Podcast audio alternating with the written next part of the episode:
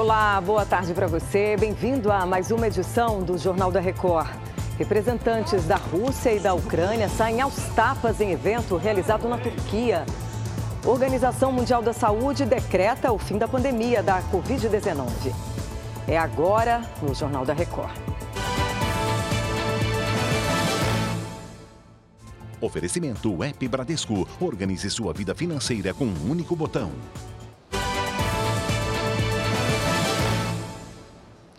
O número de registros de armas de fogo vem caindo no Brasil. Por outro lado, houve um pequeno aumento de portes de arma. A repórter Lívia Veiga tem os detalhes de Brasília. Olá, a queda foi grande, 95,7%. Foram cerca de 500 registros no mês passado, contra mais de 13 mil em abril de 2022. Os dados são da Polícia Federal. O novo governo tem mantido uma política de restrição em relação ao acesso a armas de fogo. Mesmo assim, os portes de armas de fogo cresceram cerca de 5%. Em abril deste ano, o número chegou a 1.125. De Brasília, Lívia Veiga.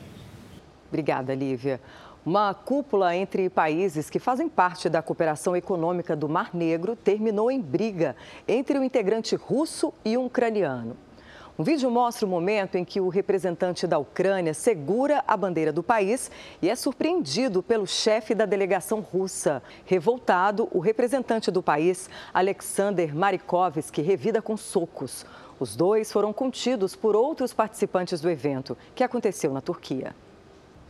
Um terremoto de magnitude 6,5 na escala Richter, que vai até 10, atingiu a província de Ishikawa, no oeste do Japão. Ao menos uma pessoa morreu e 22 ficaram feridas. Câmeras de segurança registraram tremor em uma área residencial. Segundo a imprensa, algumas construções ficaram parcialmente danificadas. A circulação de trens foi interrompida na região. Nenhum alerta de tsunami foi emitido. Na Inglaterra, a polícia britânica prepara um grande esquema de segurança para a coroação do rei Charles III, que acontece amanhã em Londres. Esse é o maior evento cerimonial realizado no Reino Unido em 70 anos. A previsão é de que mais de 29 mil agentes estejam espalhados por toda a cidade para evitar qualquer tipo de ameaça. Foram meses de preparativos para receber cerca de 2 mil convidados, entre monarcas de outros países e chefes de Estado, além de uma grande multidão de espectadores. Manifestações também estão planejadas ao longo do caminho por onde o rei vai passar. O evento começa a partir das 6 horas da manhã, pelo horário de Brasília. A Organização Mundial da Saúde declarou nesta sexta-feira o fim da pandemia da Covid-19. O anúncio foi feito mais de três anos após a OMS estabelecer emergência por conta da doença. A decisão da organização só foi possível por conta da vacinação em massa, que reduziu o número de mortes e casos graves em todo o mundo. E como a imunização continua sendo fundamental, a Prefeitura de Belo Horizonte realiza neste sábado o dia D contra a Covid-19 e a gripe. E a repórter Kiwane Rodrigues conta pra gente como é que vai funcionar. Olá, mais de 150 centros de saúde aqui da capital mineira estarão abertos de 8 horas da manhã às 5 da tarde. Também é possível se vacinar em farmácias parceiras da prefeitura. Idosos com mais de 60 anos, gestantes e pessoas com comorbidades estão entre os que podem se imunizar. Lembrando que é possível tomar a vacina da gripe e da Covid no mesmo dia. As duas protegem contra vírus de diferentes cepas. De Belo Horizonte, Kiwane Rodrigues.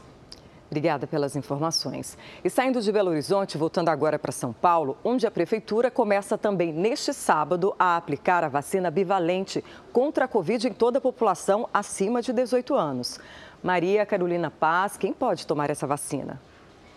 Boa tarde. A vacina é recomendada para quem já completou o esquema básico de imunização ou tomou uma ou duas doses de reforço. É preciso respeitar o intervalo de quatro meses da vacina mais recente. Mais de um milhão de doses serão distribuídas entre as quase 500 unidades básicas de saúde da capital paulista. A vacina bivalente oferece proteção extra contra a variante Omicron e subvariantes. De São Paulo, Maria Carolina Paz.